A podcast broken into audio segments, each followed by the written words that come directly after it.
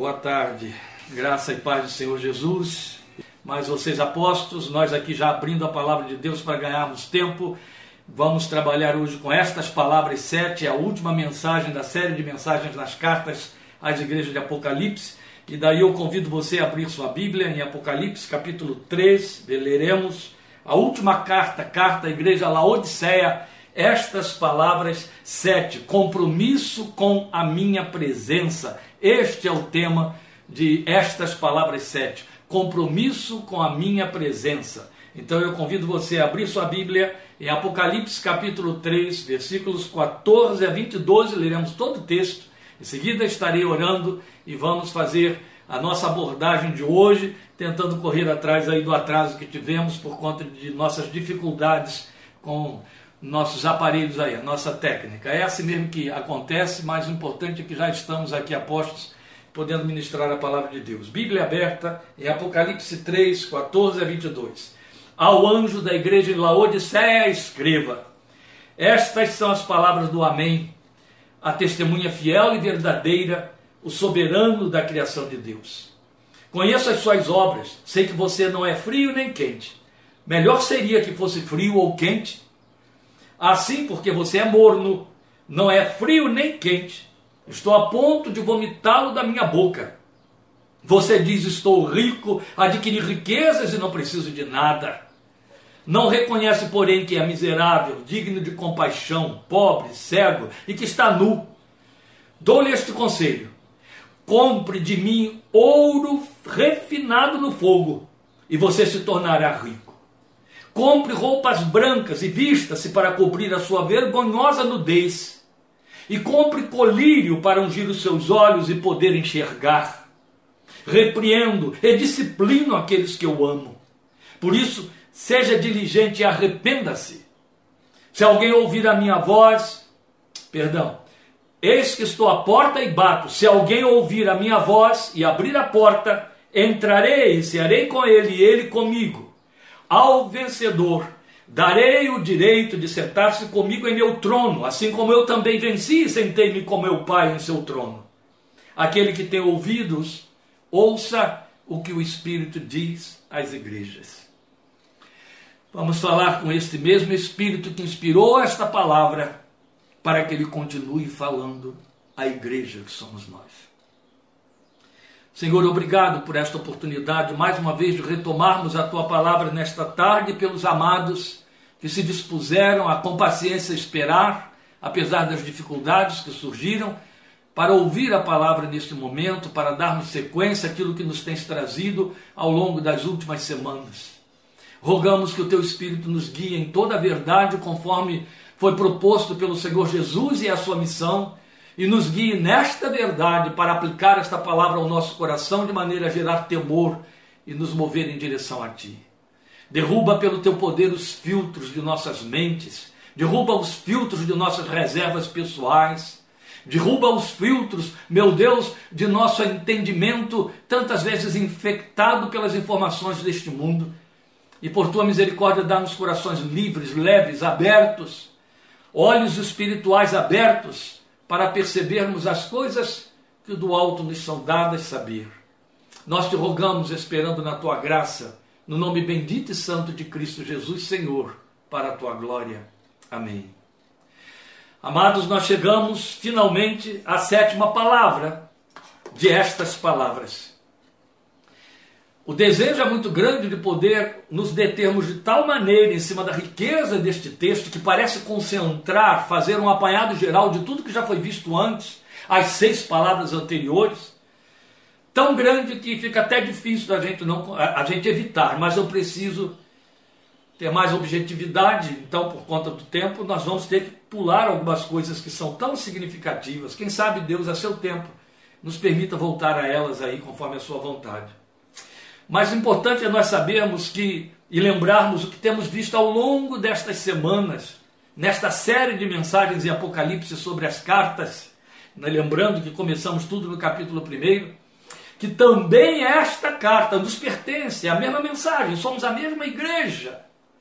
E não é, em hipótese alguma, nada, nada coerente pensar, como querem alguns, que esta palavra está reservada para uma última geração de crentes, quando a igreja terá a cara de Laodiceia. Se houve um tempo, então, se temos de falar em tempo, em que a igreja teve a cara de Laodiceia, este é o tempo, esta é a geração de crentes bem laodicenses.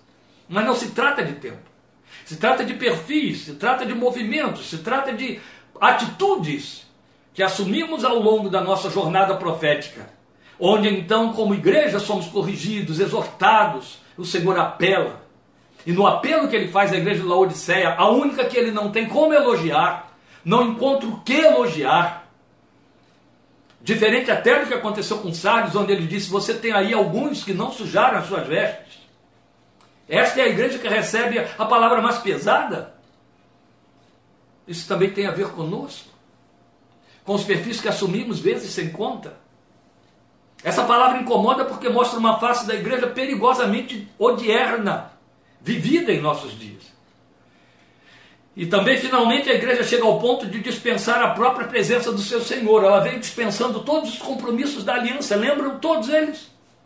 E aí a consequência inevitável é que se dispensa todos os seis anteriores, acaba chegando a esse resultado final de dispensar a sua própria presença. Por que estamos dizendo que é compromisso com a minha presença?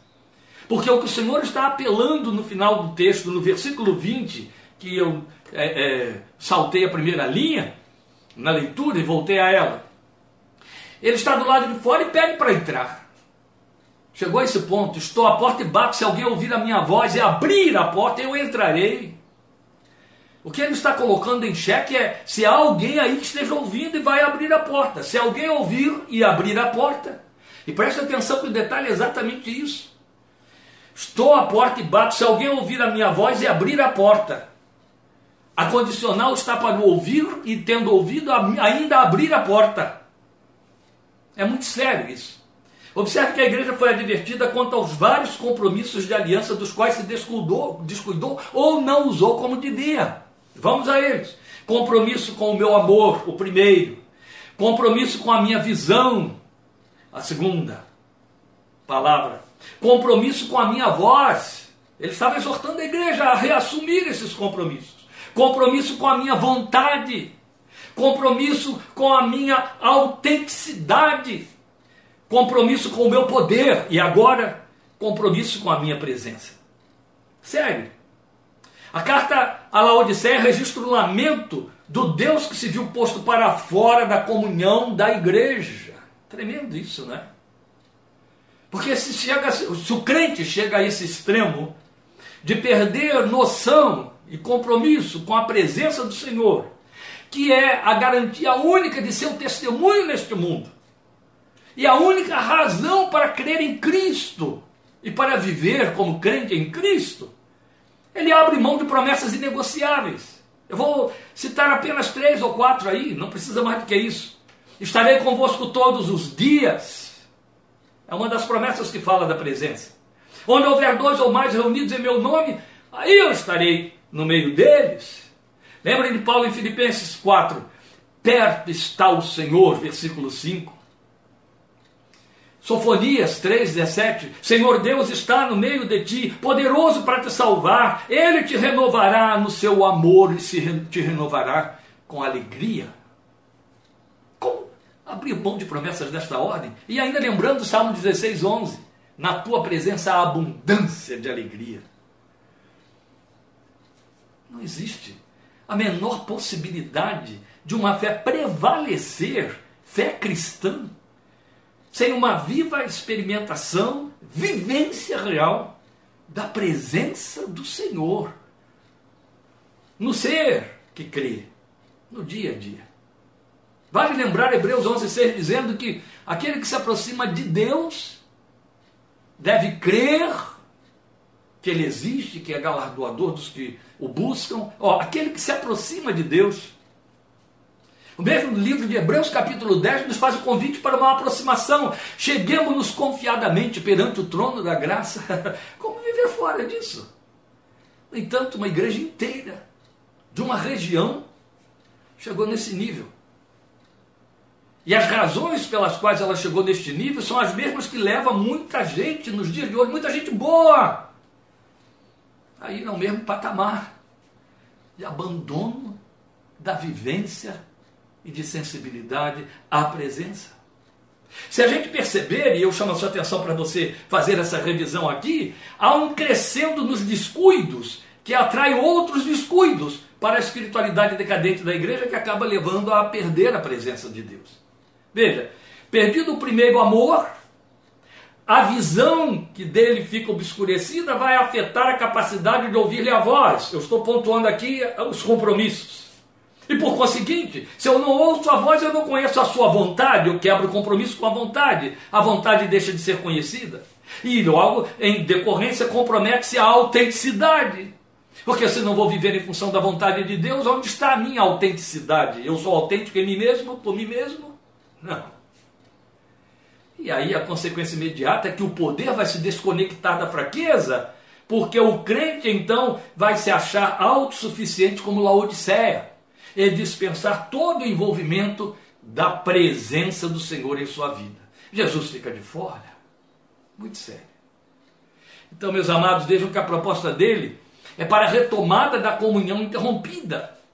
É a proposta de um recomeço, como aconteceu no início de tudo. Ele começou dizendo à igreja, a igreja através de Éfeso, volta às primeiras obras, volta ao primeiro amor, na verdade.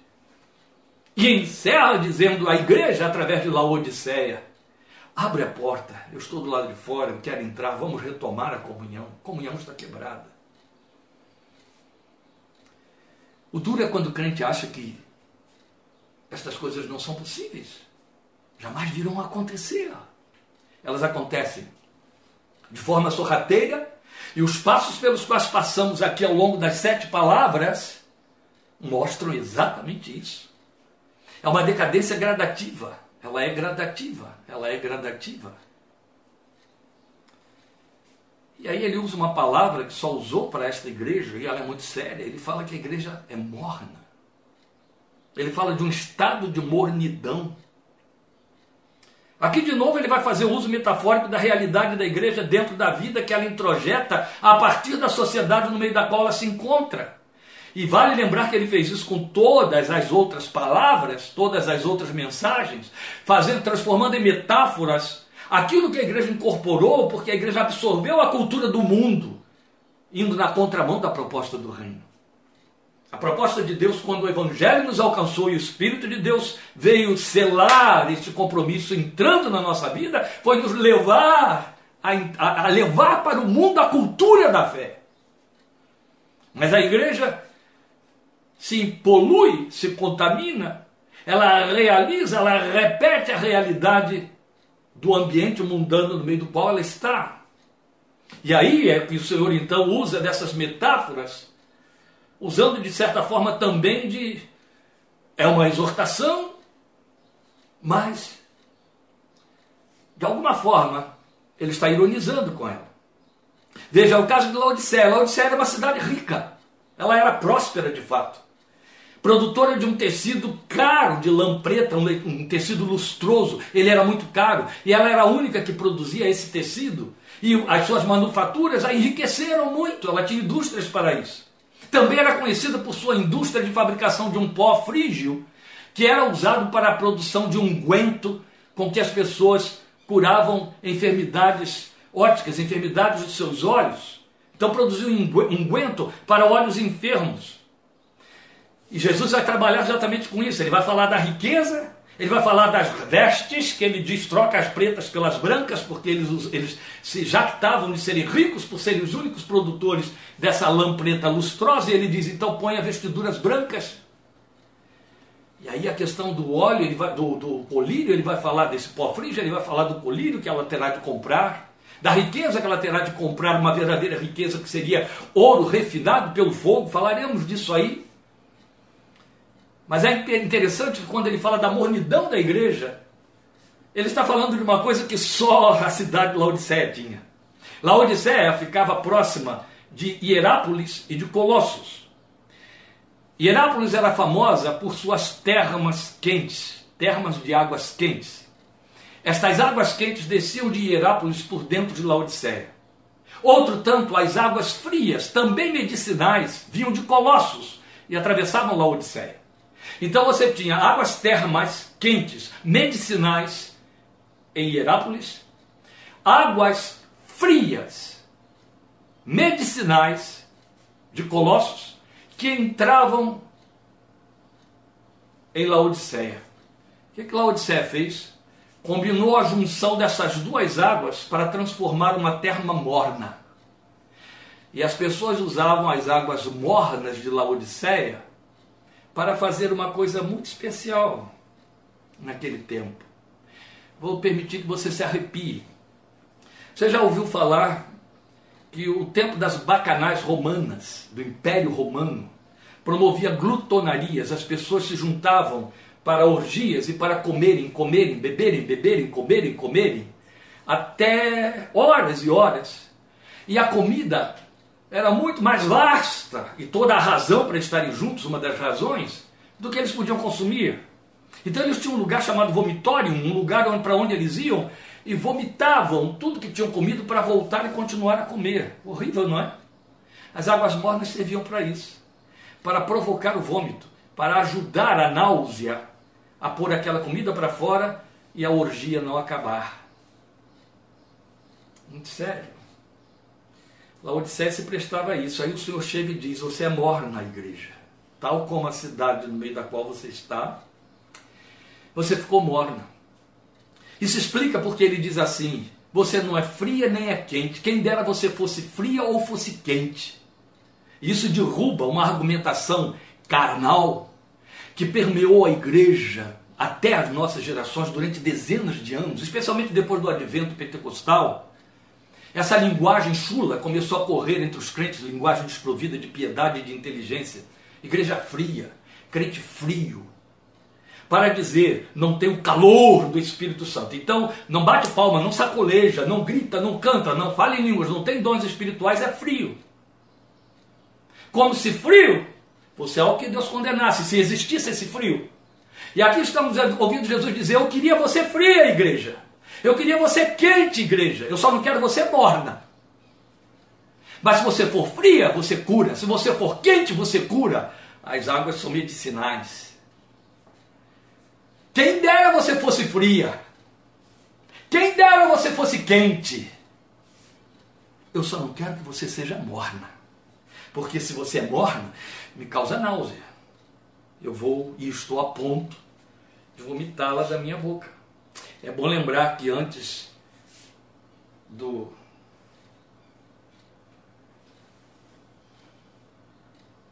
antes do de pôr para fora alguma coisa, a pessoa sente náusea.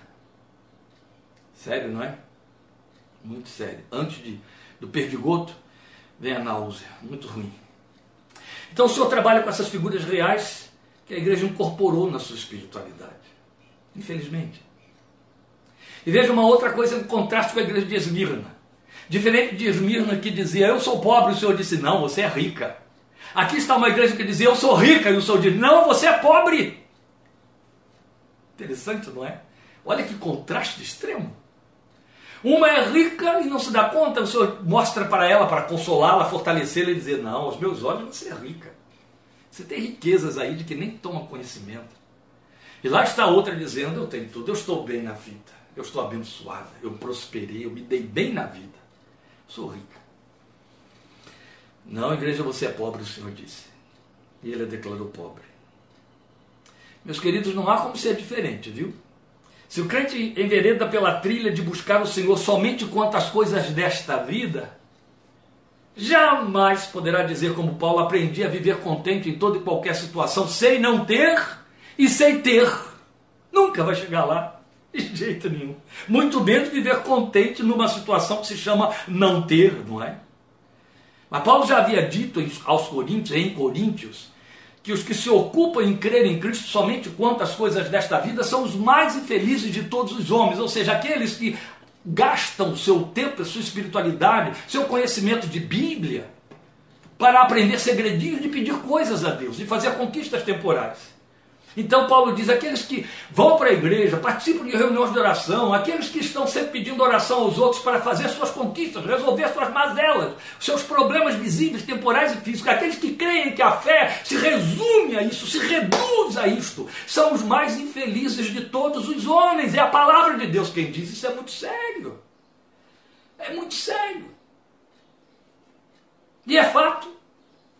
É de tal ordem que isso leva Jesus a, igreja, a dizer à igreja de Laodiceia, exatamente por essa mesma razão, que só creu em Cristo em busca das coisas desta vida. Você não sabe que é miserável, digno de compaixão, é pobre, é cega e está nua. É o versículo 17 que diz. Se busca para ter, quando passa a ter, dispensa a fonte. Isso é realidade da vida espiritual, meus queridos. Essa é a amarga experiência daqueles que lideram rebanhos, eles veem isso acontecer. Às vezes, os próprios vivenciam essa realidade. Aquele mundo de crente que emerge de uma dificuldade financeira, uma dificuldade temporal, emerge de muitos problemas. E à medida em que a vida vai se resolvendo, à medida que vão entendendo que eh, Deus está respondendo às minhas necessidades me provendo me resolvendo os abacaxis, etc., vão se tornando mais vazios, menos buscadores de Deus, menos interessados. É muito interessante. Eu conheço ricos que buscam a Deus para não ficarem pobres. E conheço muitos crentes pobres que pensam que podem ficar ricos buscando a Deus. São vias de duas mãos, né? Os primeiros que eu acabei de citar aqui, eu disse que os conheço, os primeiros que eu acabei de citar, eles o abandonam por conta de sua riqueza. Os segundos o abandonam a partir de suas riquezas. Lamentavelmente, como pastor, eu conheço os dois lados, as duas vias. É triste, né? Porque a igreja chegou a esse nível, eu não preciso de mais nada, logo nem de ninguém. Tem tudo. Eu não preciso de mais nada. E no tenho tudo, ela estava querendo dizer também, já conheço tudo, eu sei todas as coisas, eu tenho todas as respostas, eu não preciso que ninguém me ensine mais nada. Então o que teria para buscar no Senhor? Nada mais, já conhecia tudo. Estava satisfatoriamente revestida de conhecimento, de várias e faustosas coberturas. Olha aí, que não eram as vestiduras brancas de que ele fala, nem fria, nem quente. Insensível, nada incomodava mais porque é isso mesmo. Você se sensibiliza ao toque da água quente, você se, se sensibiliza ao toque da água fria. Mas na água morna você não percebe nada. É uma insensibilidade só. Nem fria para não ter de correr atrás de se aquecer, nem quente para não se ver agitada, comprometida demais. Morna lhe caía bem, indiferente. Esta é a verdade. Fria poderia curar, quente poderia aquecer e também curar. Morna ficava insensível, mas nauseante. Esse era o estado de mornidão. Sabe, aquele crente que não reage a nada, tudo está bem, tanto faz como tanto fez. Houve uma palavra e ela é apenas o acréscimo de mais um conhecimento bíblico ou coisa parecida essa palavra não desperta dele sensibilidade alguma. Não incomoda, não desinstala. Eu lembro de uma vez, logo que cheguei da Romênia, onde eu visitei, conheci o mártir vivo da fé cristã. Ele tinha sido mártir na mão dos comunistas romenos. Doze anos ficou preso entre eles, homem de Deus. Eu o conheci já no alto dos seus 86 anos. Testemunho daquele homem me abalou muito, mexeu demais comigo. Quando eu voltei para o hotel da igreja onde eu estava, eu me senti uma pulga diante de Deus, diante daquele irmão tão idoso, junto da sua esposa e da sua cunhada, idosos, morando ainda numa daquelas casas comunitárias da, do antigo sistema comunista, que havia caído, mas eles ainda preservavam a cultura, estavam presos e também não tinham como sair de, da, da prisão desse contexto, onde se formaram-se por décadas, viveram. E ele deu um testemunho maravilhoso de como estava o seu coração diante dos seus algozes e etc.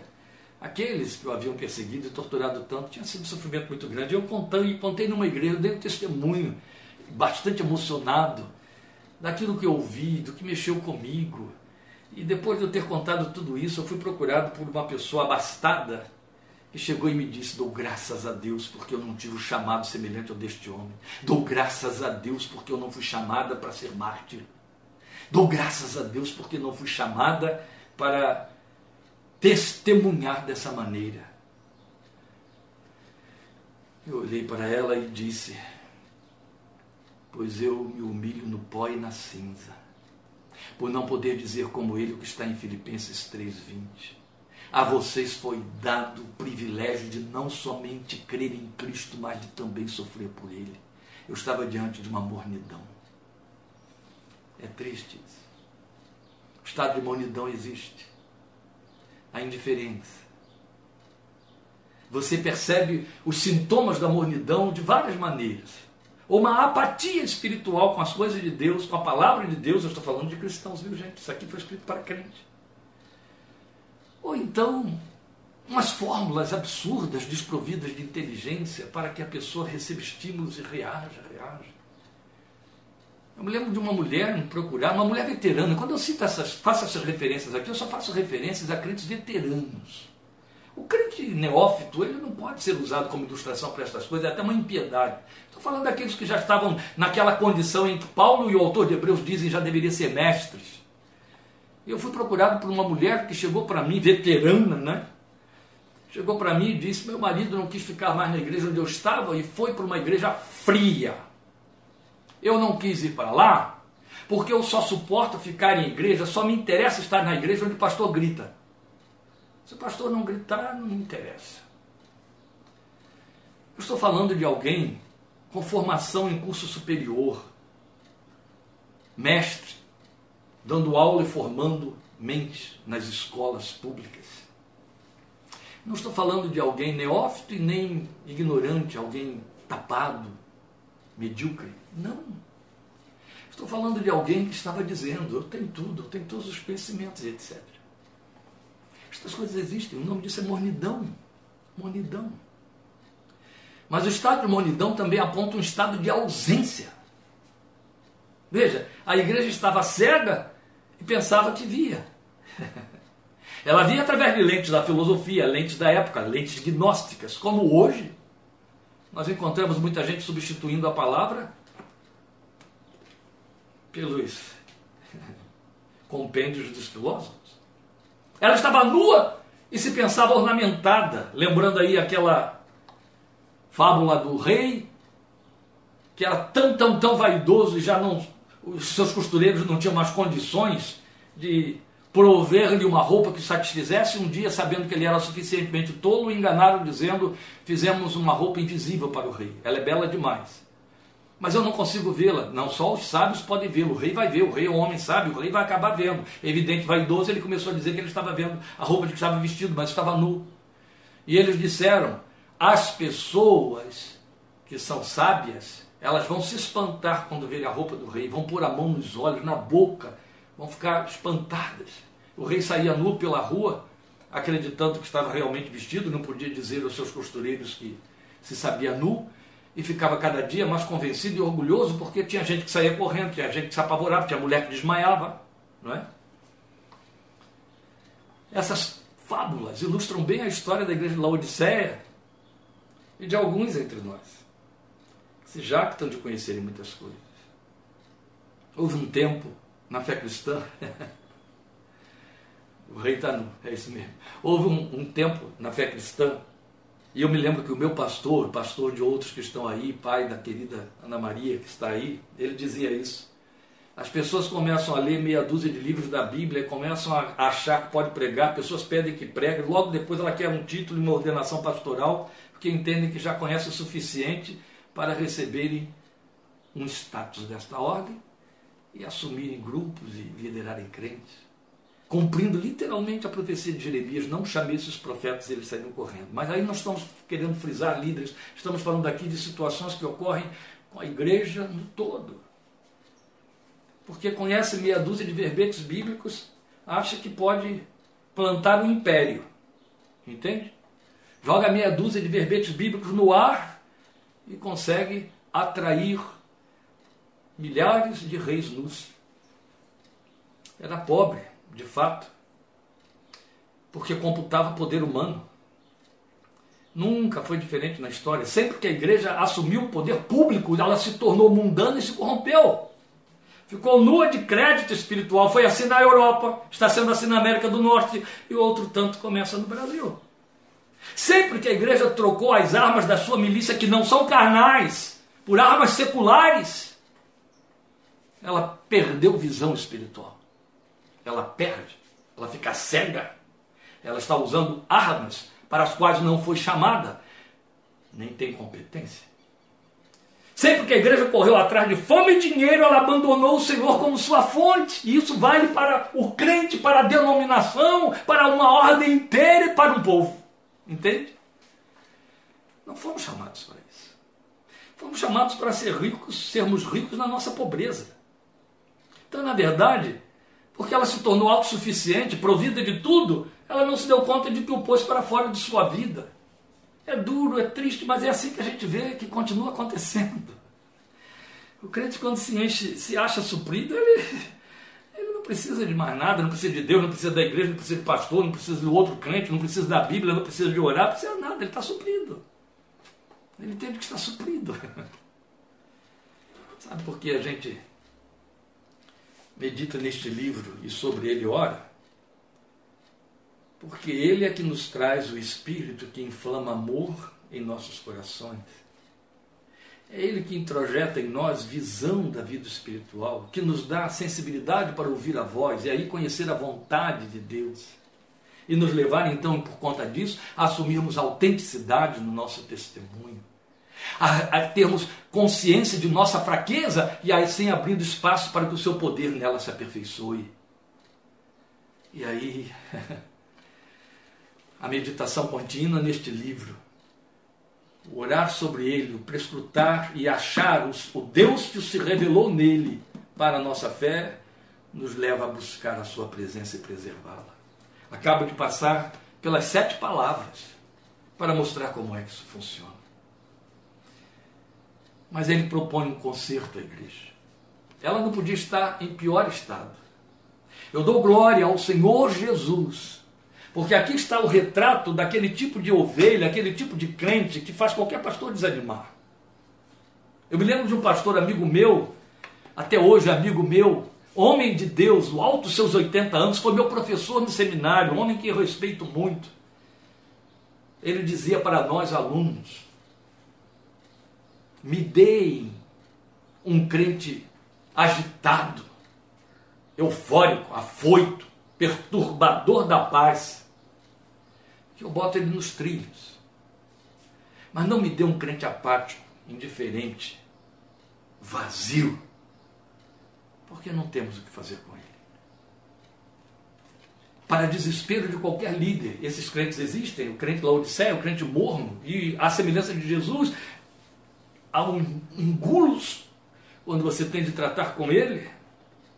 Ele se jacta de que conhece tudo, ele sabe tudo, ele tem todas as respostas, ele não precisa de nada nem de ninguém, e é vazio, carnal, cego, pobre, miserável, nu, tal como Jesus disse: Meus amados, eles existem e não são poucos. Isso desespera qualquer líder, mas glória ao Senhor Jesus. Quando a gente lê esta carta, a gente encontra o Senhor da igreja de cara para esse crente do lado de fora, dizendo: Deixa eu entrar outra vez, deixa eu entrar na sua vida. Eu estou quase te vomitando, mas eu quero voltar a ter comunhão com você, eu quero voltar a manifestar a minha presença. Eu te dou proposta de conserto para mudar isso. E aí ele apresenta as vias de conserto, isso enche o nosso coração de esperança. Eu estou falando com um pouco de paixão, porque, como homem de Deus, eu ocupo a maior parte das minhas orações diárias, meus queridos, orando pelos crentes laodicenses que me cercam, a respeito dos quais eu poderia dizer, como Paulo disse quanto aos crentes da Galácia, corriam bem, mas porque se deixaram fascinar. A semelhança do hino de salmos e hinos, quantos que corriam bem de ti longe agora estão. Eu gasto um tempo enorme orando por eles, dizendo: insufla teu espírito ali outra vez, sopra outra vez, sopra outra vez. Ontem gastei um tempo enorme nominalmente citando um a um, um a um. Perdoem eu expor com tanta, tanta eh, transparência, mas lágrimas caindo, dizendo: Ó oh Deus, sopra de novo. Então, quando eu leio esse texto desta carta, eu me encho de esperança. Por isso que eu insisto em orar. Há ocasiões em que eu fico desanimado. As más notícias chegam, as coisas piores que conseguiram tornar pior o que já estava ruim. Aí dá um desânimo profundo.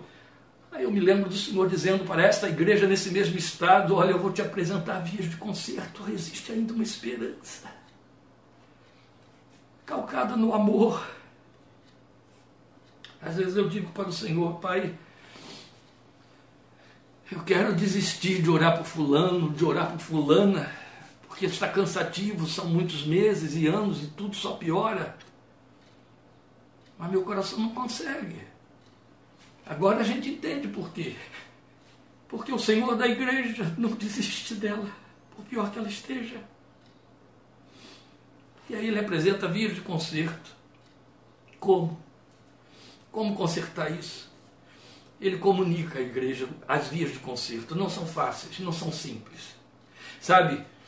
É como você pegar um terreno livre, traçar um projeto e começar uma construção. Você só tem que ir acrescentando coisas ali conforme o seu propósito, o seu plano. Vai dos alicerces até o final da estrutura, até a cobertura da última estrutura. Está livre, o espaço está livre. Não oferece embaraço nenhum, resistência nenhuma, não há nada a fazer a não ser construir, construir, construir, levantar, levantar.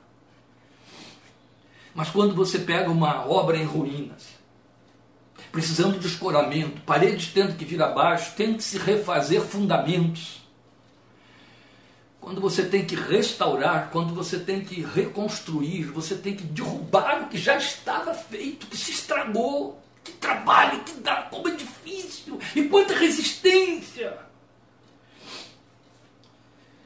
Durante os anos que eu estive ministrando e terapeutizando em Rio Claro, Lília trabalhando comigo, ela tinha sua sala, eu tinha a minha, e a gente sabe, a ordem era essa. 90% dos meus pacientes eram oriundos das igrejas evangélicas de, de algumas igrejas evangélicas de Rio Claro. 10% dos crentes que eram pacientes da Lília eram crentes oriundos dessas igrejas, 90% eram pessoas não cristãs. Então eu tinha inveja da sala da Lília, queria trocar com ela. Porque os meus 90% eram pessoas que vinham com essas deformidades produzidas pelas suas lideranças. E derrubar o que estava mal construído dava trabalho demais, muito difícil. Muitas vezes não consegui nada. Entende? nada. Porque é difícil consertar esse estrago. Veja o que o Senhor diz para ela: é corra atrás de pagar um preço. Ele usa o verbo comprar. Compre colírio para ungires os teus olhos, a fim de que tu vejas e não sejas mais cega. Sabe como eu entendo isso? Há que chorar, meu irmão. Há que chorar, minha irmã. Como disse Joel, o profeta, chorem os sacerdotes, ministros, entre o alpendre e o altar. Chorem os jovens, os anciãos, as virgens. Chorem as crianças. Há que chorar, colírio para os olhos, há que chorar. Há que quebrantar o coração, lágrimas de arrependimento lágrimas que fazem enxergar a miséria internalizada na qual se vive, se vive, que derruba a jactância. Ninguém que se jacta, ninguém que está eufórico com a vida torta que está vivendo contrária ao Evangelho, tem lágrimas para chorar, tem coração quebrantado. Não, não tem não. Não tem não. Há que comprar colírio para os olhos. Há que chorar, igreja. Há que comprar vestes brancas para cobrir a nudez, para esconder a carnalidade exposta, que o sujeito à semelhança do rei nu não percebe que está exposto. É isso que nos angustia profundamente, meus amados. É quando nós encontramos o crente com a sua carne totalmente exposta e achando que está cheio da graça. Bonhoeffer, há 70 anos, já atacava isso que ele chamou de graça barata. O sujeito justifica todas as sujeiras da sua vida corrompida, entendendo, vem um bom brilho de Deus pelo sangue de Jesus e então fica tudo bonito entre nós. Santificação é teoria evangélica ou bíblica. O Senhor diz: não, compre vestiduras brancas para cobrir a tua nudez, ou seja, praticar atos de justiça, porque é aqui mesmo dentro de Apocalipse que temos a explicação do que, que significam vestes brancas. Atos de justiça dos santos, atos de justiça, ou seja, ter de abrir mão de muito, se não mesmo de tudo. Entende? Porque justo significa isso. A, a, palavra justo, você usa ela sem se dar conta, você a usa sem se dar conta, isso aí é justo. Ah, justinho aí, coube justinho aí, entende? Justo é o que está desprovido. atos de justiça é atos daquele que está desprovido, daquele que é autêntico daquele que não tem adereços, que não tem paramentos que chamam a atenção e, e, e, no meio ou debaixo dos quais, como uma cortina encobridora, ele esconde a sua carnalidade. Não, ele é justo ali. Ele está praticando atos de justiça. O Senhor diz: compra isso. E aqui, no caso de comprar, é abrir mão mesmo. Abrir mão do muito. Comprar ouro refinado, e aqui a coisa se complica. Porque quando ele diz ouro refinado no fogo para que te enriqueças, ele está usando uma palavra essencialmente revelacional e bíblica. Ele está falando de provações da fé. O que ele está dizendo é: aceita as provações e testes na fé, porque eu vou investir aí. Porque estar sem ouro significa estar vazio da glória. Sem o Espírito da glória de Deus, significa voltar àquele estado do homem em Romanos 3,23, que Todos pecaram e destituídos estão da glória de Deus. O ouro aqui na Bíblia representa a glória do Senhor. E ouro refinado no fogo representa o teste da fé, as provações da fé, algo da competência exclusiva do Deus que nos ama e que investe na nossa vida, meus amados. Agora ela tem que comprar, tem que correr atrás. Tudo que ele lhe pede é: ouve minha voz. E aqui está o segredo por detrás de tudo ouça minha voz. Quantas vezes ele veio dizendo ao longo destas palavras, eu sou o primeiro e o último, e aqui ele está dizendo para a igreja de Laodiceia, ele começa dizendo, eu sou o Amém. Amém significa no Velho Testamento verdade, Jesus é a verdade. Mas amém também significa a última palavra, a última palavra que é dada. Jesus está dizendo: quem tem a última palavra sou eu, me ouça, igreja, me ouça. Pare de se ouvir, pare de ouvir A, B, C. Vem me ouvir, eu vou dar a última palavra sempre. Então ouve a minha voz. Se alguém ouvir a minha voz, este é o segredo. Ela vem por aqui, ó. ela sai daqui. Ela está aqui. Ouve a minha voz. A fé vem pelo ouvir e ouvir a palavra de Cristo. O crente morno ele dá longas voltas para ouvir a palavra de Cristo, se é que para para ouvir, se é que alguma vez volta a ouvir. Então, na verdade, o que ele está dizendo é: ouve a minha voz, eu estou falando, eu estou batendo a porta do seu coração. Se você ouvir e você abrir a porta, porque tudo quanto eu estou, estou dizendo é: deixa eu entrar por essa porta que está fechada. São muitas portas fechadas, ele vai bater em cada uma delas. A porta da honra, a porta da dignidade, a porta da decência, a porta da humildade, tantas, tantas outras portas, portas que eu não tenho condições aqui de elencar porque elas são muito particulares. Mas ele vai bater em cada uma delas com a sua palavra. A sua palavra tem uma mensagem para cada uma delas. Para dizer: deixa eu entrar aí. Deixa eu entrar nesse compartimento que você trancou para si só e me deixou do lado de fora. Se você abrir, eu vou entrar. O abrir a porta atende aquelas condições aqui apontadas, meus queridos, que são decorrentes de uma vida que observa a palavra, que ouve a voz. E aí resta lembrar, e com isso eu termino, chegando ao final da nossa meditação, aquilo que dissemos agora no entremeio da mensagem: Ele nunca deixa de amar. Mas o fato de que Ele nos ama sempre não impede que a Sua presença se perca na caminhada por nossos próprios caprichos. Então ele exorta e repreende a quem ele ama. E aqui está um ponto de advertência muito interessante. Ele não vem suprindo, satisfazendo, dando livramentos. Ele vem exortando e repreendendo, disciplinando, como ele disse, estas são as provas do amor que ele nos tem. Criou-se entre nós o mau hábito de julgar o amor de Deus e julgar o amor de Deus por conta de respostas às coisas que mensuramos. que queremos que venham via milagres para a nossa vida. Isso é manifestação da fidelidade de Deus. Está atrelado ao seu amor. Mas o amor de Deus, já, já disse Hebreus há muito tempo no capítulo 12, se manifesta nos corrigindo, disciplinando a nossa vida, restaurando, derrubando a construção torta e construindo um edifício novo no lugar.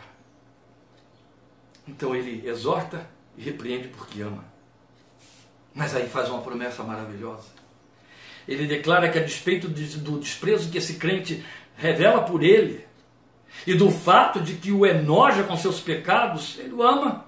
E por isso quer restaurar a comunhão. E aí, ao restaurar a comunhão, falar de restaurar a comunhão, ele faz uma proposta deliciosa. Se abrir a porta, eu vou entrar, eu vou pôr a mesa, cearei com ele. Eu o convidaria a cear comigo, é ele quem põe a mesa. Eu vou restaurar a comunhão.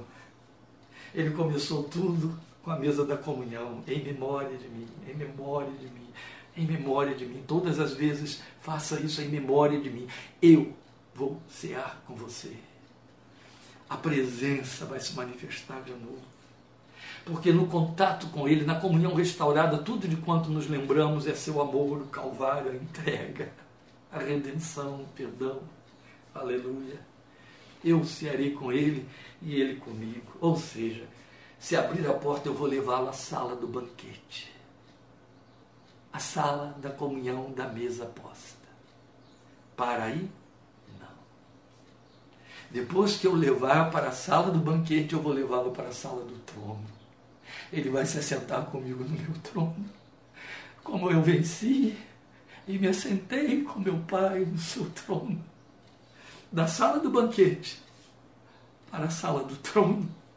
Autoridade restaurada. Porque isso significa que esse cante morno está desprovido de autoridade. E sem autoridade não é testemunha.